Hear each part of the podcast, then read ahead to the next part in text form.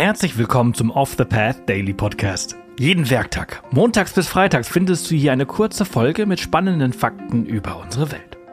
Vergiss nicht, den Podcast zu abonnieren und verpasse ab sofort keine Folge mehr. Wenn du den Podcast über Spotify hörst, kannst du ihn nun auch als Off the Path Daily Plus abonnieren und unsere Arbeit direkt unterstützen und erhältst jede Folge ohne Werbung. Das funktioniert übrigens auch mit Apple Podcasts. Schau gerne in unserem Patreon direkt vorbei auf www.patreon.com slash offthepath. Heute begeben wir uns auf eine actionreiche Reise nach Zentralamerika. Genauer gesagt nach Costa Rica zum Pacuare-Fluss.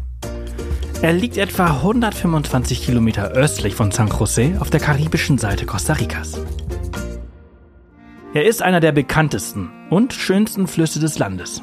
Der Fluss erstreckt sich über etwa 118 Kilometer und durchquert das zentrale Hochland des Landes, bevor er in die Karibik mündet.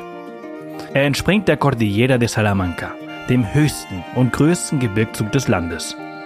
Dabei fließt er durch dunkelgrün tropischen Regenwald und bietet atemberaubende Aussichten auf üppige Vegetation, Wasserfälle und Tiere.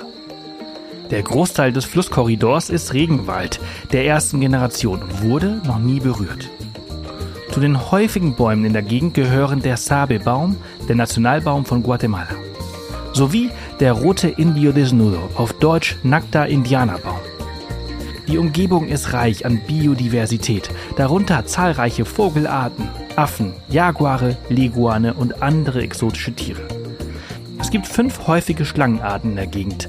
Zu den giftigen gehören die Korallenschlange, die Buschmeister und die Lanzenotter.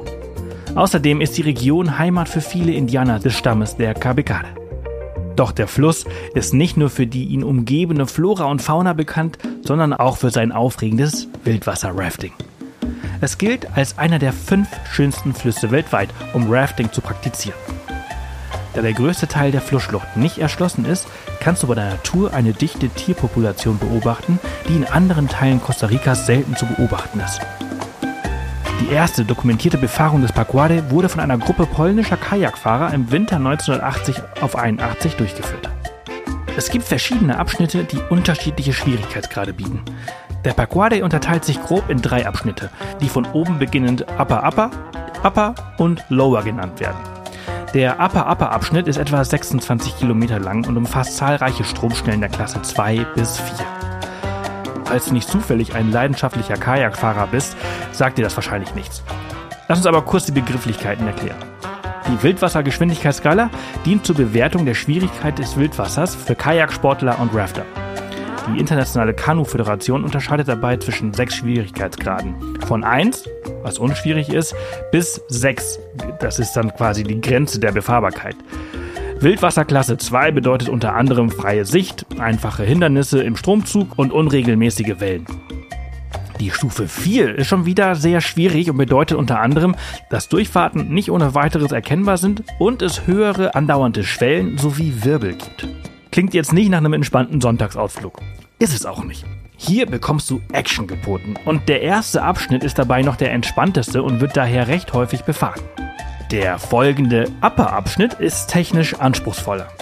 Er erstreckt sich etwa über 16 Kilometer und beinhaltet neben zahlreichen Wasserfällen einige Stromschnellen der Klasse 4 und 5. Damit du dir vorstellen kannst, was dich hier erwartet, möchten wir dir nicht vorenthalten, wie die Beschreibung der Internationalen Kanu-Föderation für Klasse 6 ausfällt. Diese sei im Allgemeinen unmöglich machbar. Nur bei bestimmten Wasserständen eventuell befahrbar und verweist ausdrücklich auf die Begleitung eines Wildwasserprofis. Ein Ritt auf Stromschnellen der Klasse 5 bietet dir also allemal einen Adrenalinkick. Der letzte, Lower-Abschnitt bietet nochmal Wildwasser der Klassen 3 und 4. Er erstreckt sich über etwa 37 Kilometer und fällt dabei ungefähr 370 Meter. Die Fahrt kann als Tagesausflug oder als dreitägige Reise unternommen werden. Die Höhepunkte des Abschnitts sind die Wildwasserschnellen und die Wasserfälle, die in die Huacas River Gorge fließen. Möchtest du den Fluss befahren, stehen dir mehrere Anbieter in der Region zur Verfügung. Du kannst einzelne Tagestouren oder sogar mehrtägige Abenteuerreisen mit Übernachtung buchen. Ich selbst habe den Fluss schon einmal bei einer Mehrtagestour befahren und kann das wirklich nur empfehlen. Die Ausflüge sind komplett mit Transport, Mahlzeiten, Reiseleitern und komfortablen Unterkünften. Du musst dafür definitiv kein Profi sein, nur eine Portion Mut mitbringen. Denn wenn du einmal im Raft sitzt, ist es fast unmöglich, wieder auszusteigen. Sicherheit ist bei jeder River Rafting Tour entscheidend und renommierte Unternehmen verwenden nur erfahrene Reiseleiter. Die meisten Reiseveranstalter stellen außerdem einen professionellen Fotografen zur Verfügung, der viele actiongeladene Fotos macht, die ausgezeichnete Souvenirs sind.